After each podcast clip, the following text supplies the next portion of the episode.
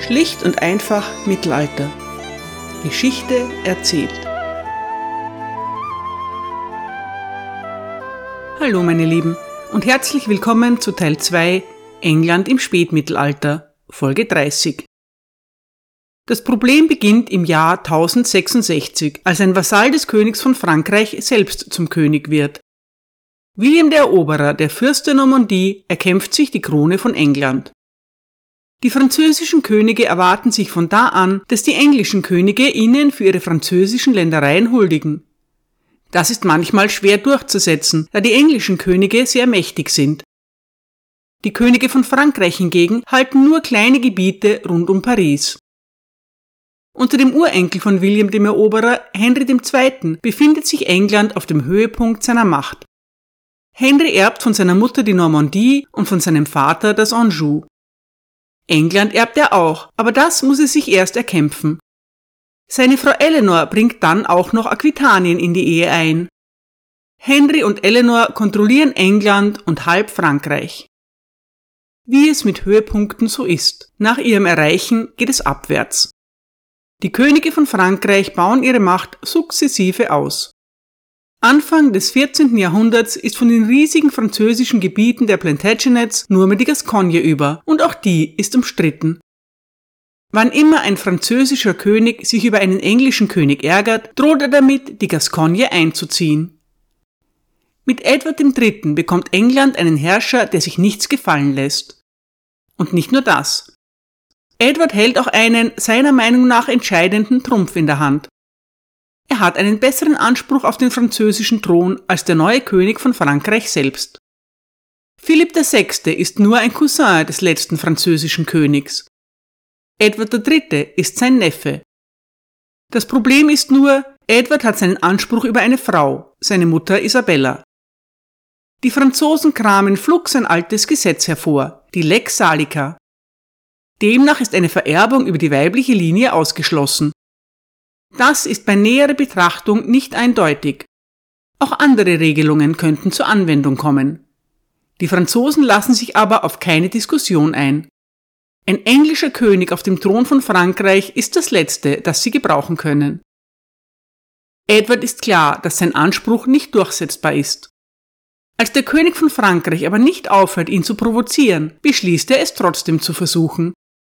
Das hat schreckliche Folgen, vor allem für die geschundene Bevölkerung von Nordfrankreich.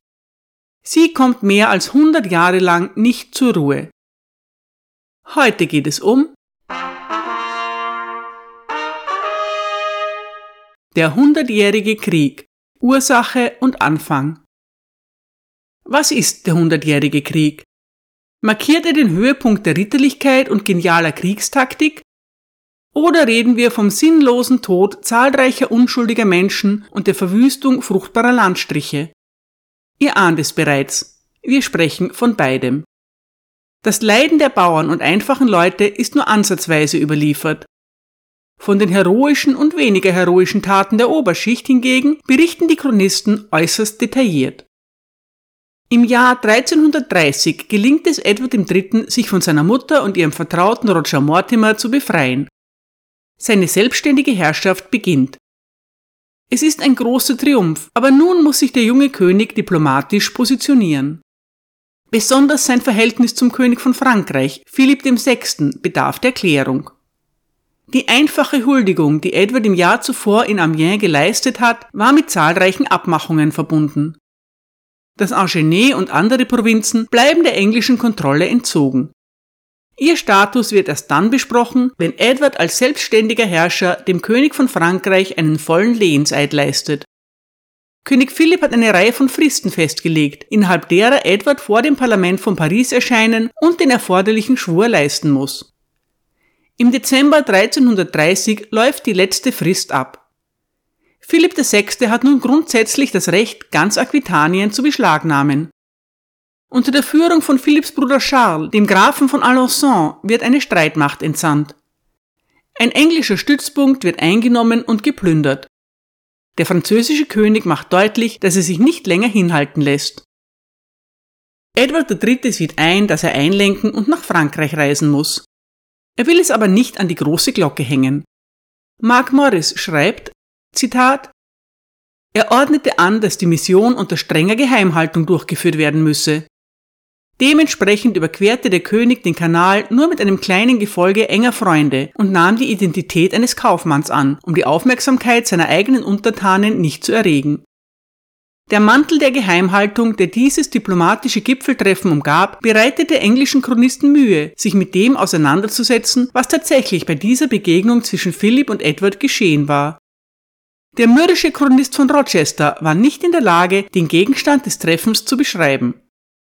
Er konnte nur allgemein gegen die Risiken schimpfen, die ein kleines Abenteuer ohne den Rat oder die Zustimmung der Gemeinschaft des Reiches für das Wohlergehen des Königs mit sich brachte. Zitat Ende. Auch als das Parlament im September darauf in Westminster zusammentrifft, um über den Friedensschluss mit den Franzosen zu beraten, wird das Thema Huldigung ausgespart. Edward III. weigert sich konsequent zu berichten, was bei seinem Treffen mit Philipp VI. genau geschehen ist. Die englisch-französische Diplomatie befindet sich in einer Sackgasse. Weder diverse Heiratspläne noch das Bekenntnis zu einem gemeinsamen Kreuzzug bringen eine Verbesserung. Nichts davon wird realisiert. Stattdessen ergeben sich immer neue Konflikte. Zwischen England und Frankreich herrscht kalter Krieg. Der Papst ist eifrig bemüht zu vermitteln. Große Erfolge kann er dabei nicht verzeichnen. Philipp VI. ist wütend darüber, dass die Engländer ihm zugesprochene Burgen nicht aufgeben. Im Gegenzug beharrt er darauf, als oberster Richter zu agieren. Er hört Berufungen aus dem Herzogtum Aquitanien an, auch aus den Gebieten, die unter englischer Kontrolle stehen. Der englische Verwalter beklagt, dass die streitsüchtigen Ritter der Provinz regelmäßig zum Berufungsgericht nach Paris pilgern.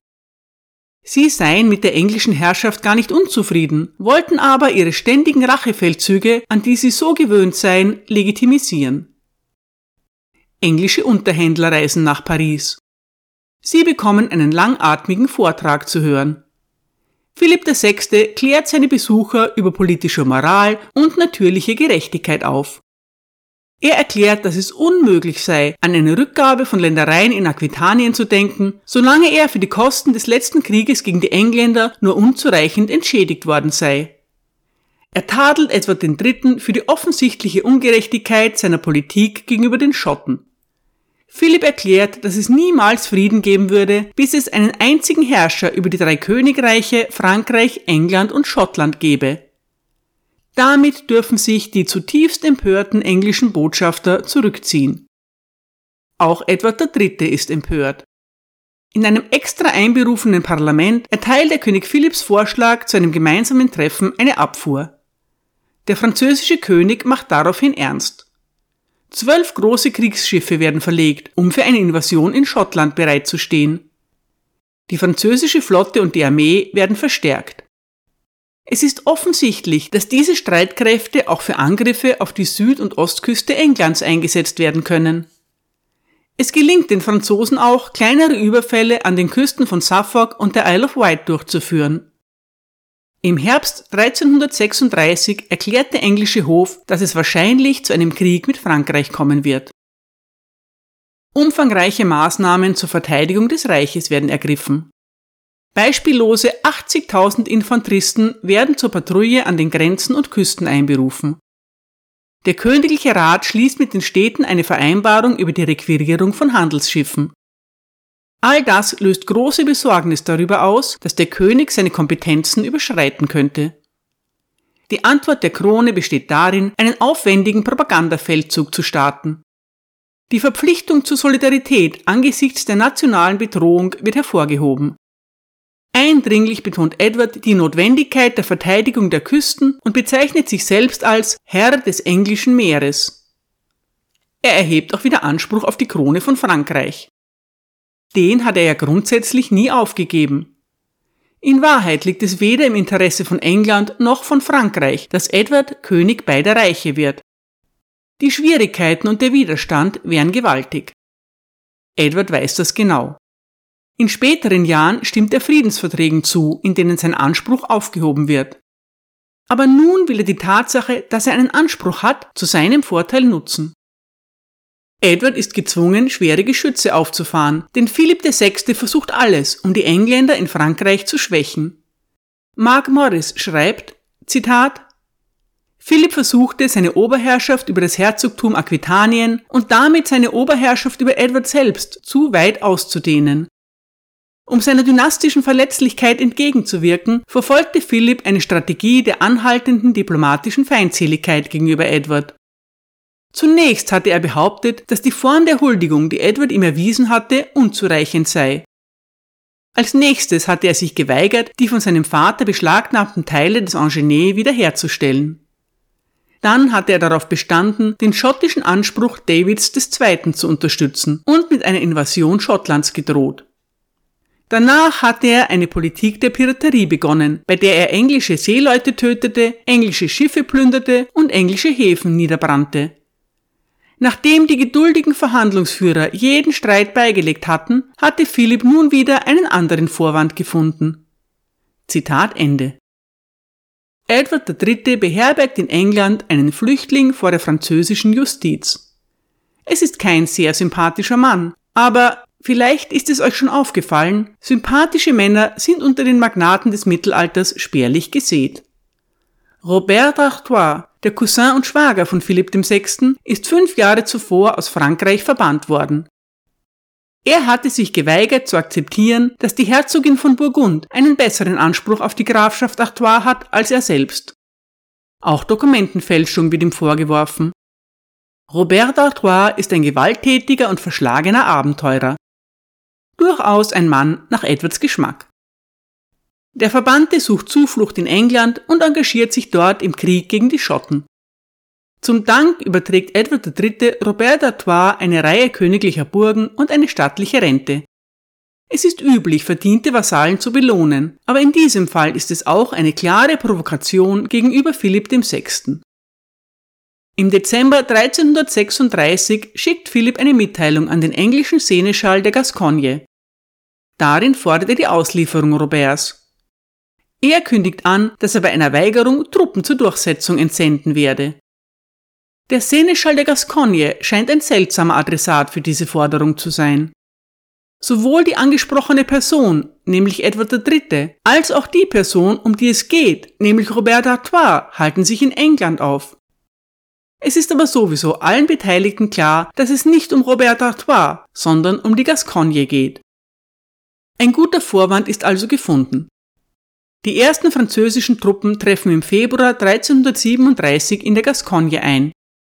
Sie versuchen, eine Stadt an der Grenze einzunehmen. Im März tritt das englische Parlament in Westminster zusammen. Es genehmigt die Übermittlung eines Ultimatums an Philipp VI. und gewährt eine Steuer zur Entsendung einer Armee nach Frankreich. Außerdem erschafft Edward sechs neue Earldoms. So kann er einige seiner treuen Gefährten, fast alles junge Männer, belohnen und enger an sich binden. Das Parlament endet mit einem spektakulären und äußerst kostspieligen Festmahl. Bei Edward III. gilt immer, mehr ist mehr. Im Mai beruft der König von Frankreich einen großen Rat nach Paris ein. Es wird beschlossen, Aquitanien zu beschlagnahmen. Der englische Seneschall von Aquitanien ist ein fähiger und erfahrener Verwalter. Er hat aber nur unzureichende Mittel und wenige Männer zur Verfügung. Nun bekommt er auch noch unerwünschten Besuch. Zwei französische Offiziere erscheinen und erklären Aquitanien für beschlagnahmt. Sie fordern die sofortige Übergabe aller Städte und Burgen. Der Seneschall versucht vergeblich, eine Verzögerung auszuhandeln, bis Anweisungen aus England eintreffen. Die Offiziere teilen ihm mit, dass die Besatzungsarmee bereits unterwegs sei. Anfang Juli marschiert der Graf von Ö mit einer großen französischen Armee die Garonne hinunter. Sein Plan ist es, Bordeaux einzunehmen. Edward III. hat nun ein gewaltiges Problem. Die einzigen Teile Aquitaniens, die sich selbstständig verteidigen können, sind die Städte Bordeaux und Bayonne. Beide sind reiche Städte mit starken Mauern, einer großen Bevölkerung und genug Geld, um Profis zu ihrer Verteidigung anzuheuern. Der Rest des Herzogtums aber ist ohne Verstärkung aus England wehrlos. Der spontane Transport einer englischen Armee in den Südwesten Frankreichs ist ein riesiges logistisches Problem. Um auf dem Seeweg dorthin zu gelangen, sind sehr viele Handelsschiffe erforderlich. Die englische Handelsmarine ist beachtlich. Sie umfasst mindestens 700 Schiffe, aber nur die größten dieser Schiffe sind für die lange Passage um das bretonische Kap und den Golf von Biscaya geeignet. Selbst sie haben nur begrenzt Platz. Die wenigsten von ihnen können mehr transportieren als zehn voll ausgerüstete Ritter mit ihren Begleitern und Pferden. Die Alternative besteht darin, an einer feindlichen Küste in Nordfrankreich zu landen und von dort aus nach Bordeaux zu marschieren. Aber die großen nach Westen fließenden Flüsse, die Seine und die Loire, stellen gewaltige Hindernisse dar. Um ihnen auszuweichen, muss man in einem rund 800 Meilen langen Marsch das Massiv Central queren. Das unternimmt niemand, der bei Sinnen ist. Als es später doch einmal versucht wird, endet es in einem Desaster. Die beste Verteidigung Aquitaniens scheint Ablenkung zu sein, zum Beispiel ein Angriff auf Nordfrankreich.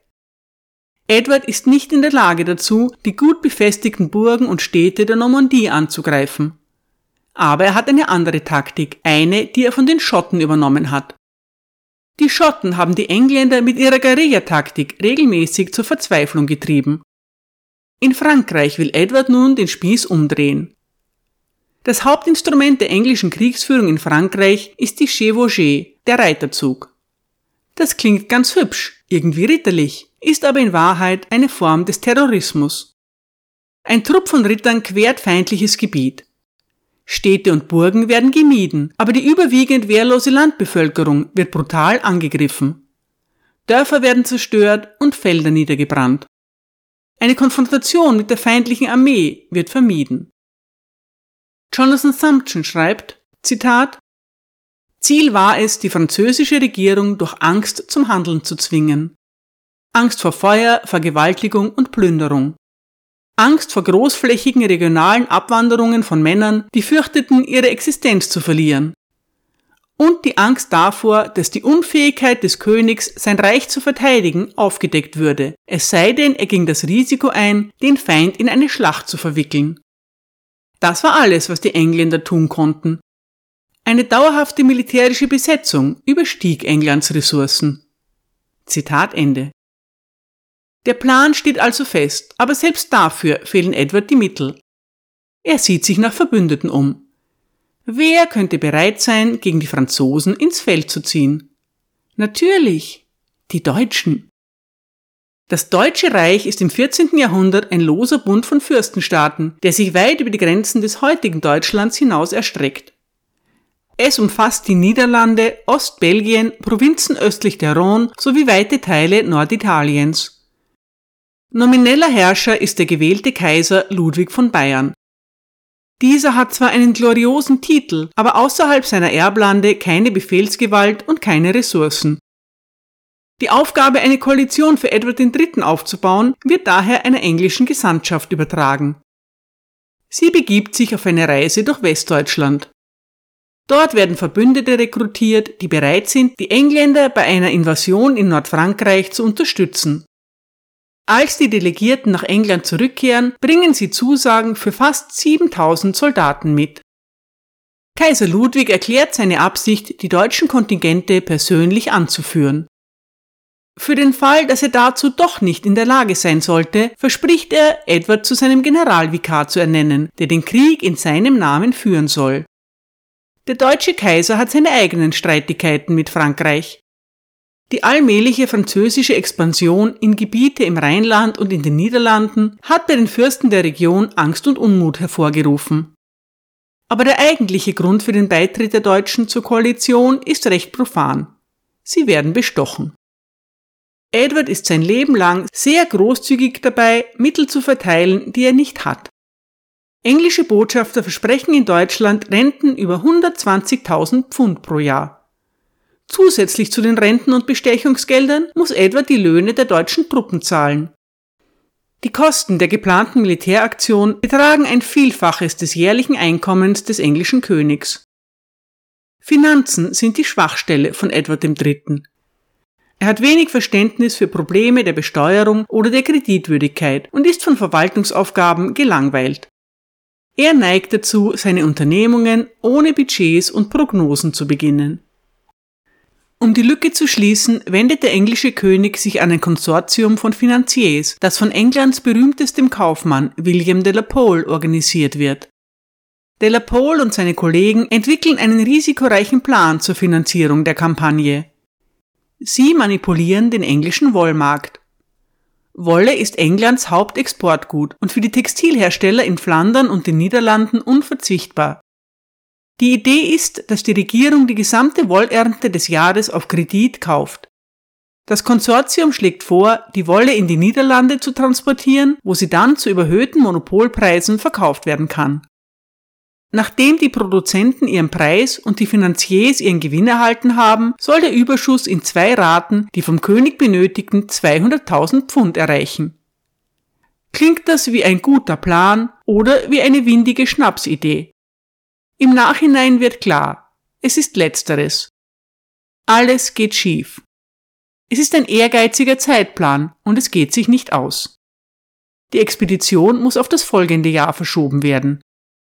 In der Zwischenzeit dauert es länger als erwartet, die Wolle zu kaufen und zu versenden.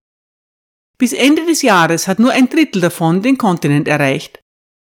Die Verzögerungen verunsichern die deutschen Fürsten und zwingen die englischen Gesandten dazu, über einen Zahlungsaufschub für die versprochenen Renten und Vorschüsse zu verhandeln.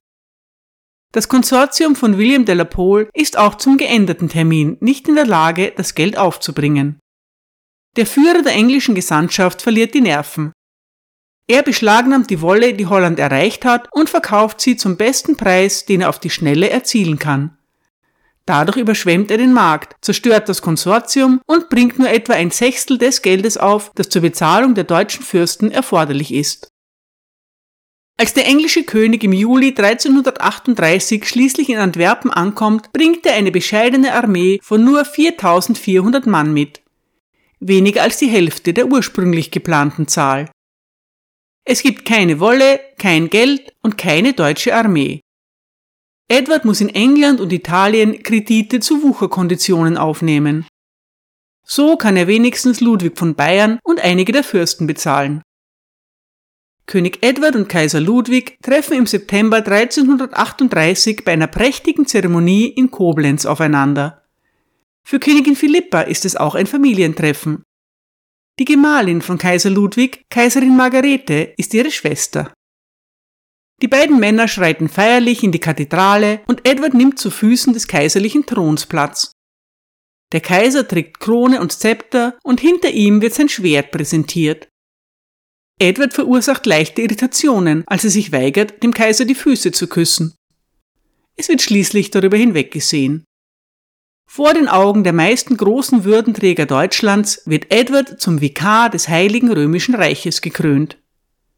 Der neue Titel ist für Edward Goldes wert, auch wenn es sich im Grunde um reine Propaganda handelt. Zwei Tage nach seiner Krönung reitet der strahlende König von England zurück nach Antwerpen.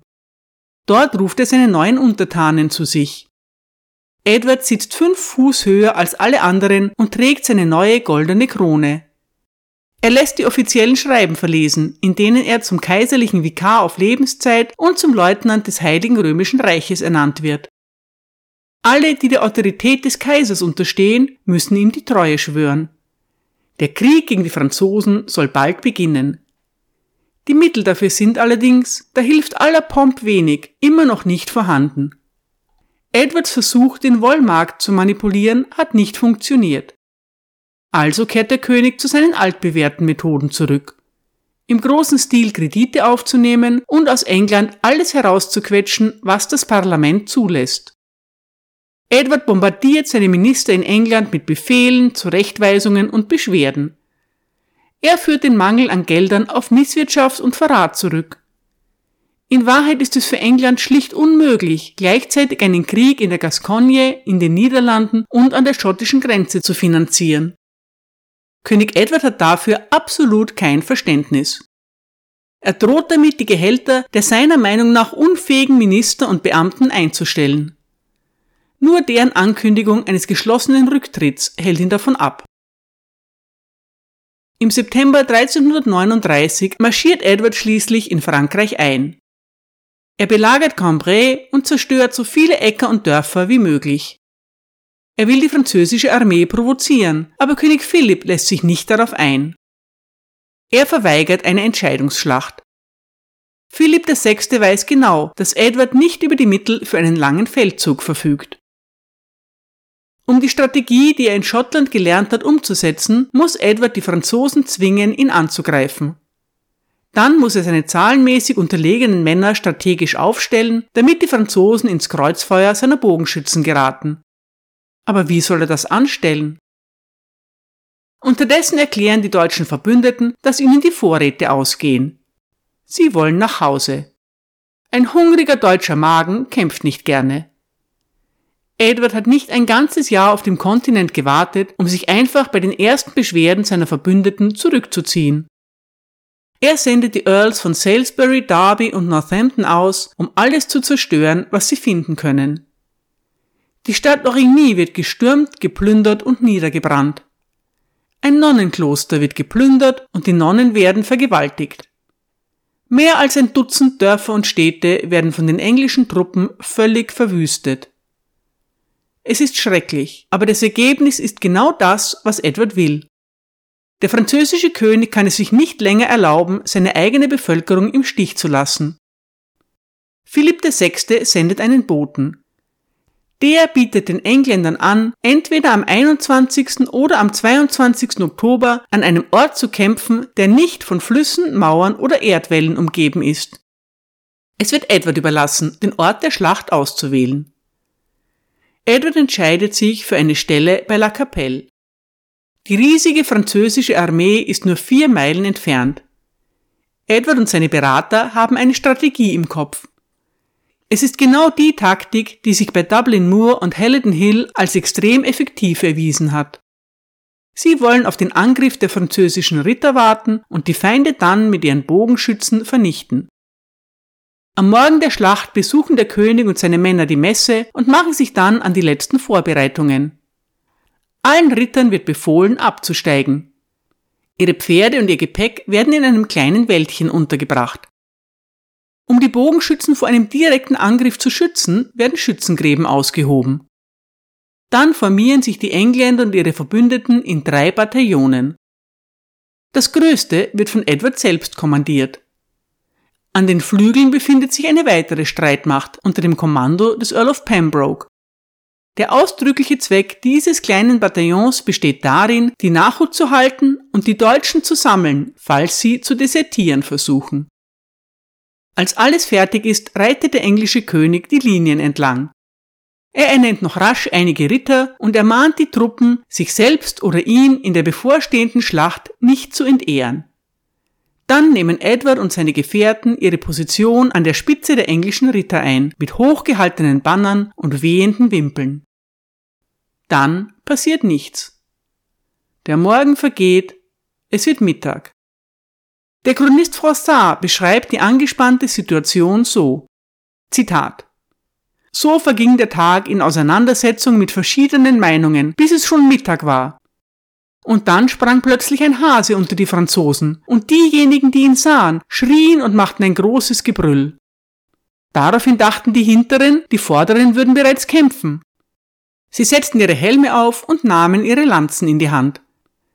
Es wurden mehrere neue Ritter ernannt, und besonders der Graf von Hennegau ernannte 14, die seitdem die Hasenritter genannt werden. Zitat Ende. Philipp VI. erkennt die Stärke von Edwards Position. Ein Wahrsager hat ihm geweissagt, dass er den König von England nie in einer offenen Schlacht besiegen wird. Schande oder nicht, der König von Frankreich sagt die Schlacht ab. Seine Truppen ziehen sich zurück. Die Engländer sind ratlos. Edwards Gefolgsleute versichern ihm, dass er einen Sieg errungen hat. Der englische König aber weiß genau, dass das nicht stimmt. Als seine Verbündeten merken, dass keine Schlacht stattfinden wird, ziehen sie ab. Edward hat keine andere Wahl, als ihnen zu folgen. Außer Spesen nichts gewesen. König Edward ist klar, dass der Verlierer der abgesagten Schlacht er selbst ist. Aber auch wenn das so sein sollte, der lange Krieg, dessen Ende keiner der Anwesenden erleben wird, hat gerade erst begonnen. Danke für eure Aufmerksamkeit.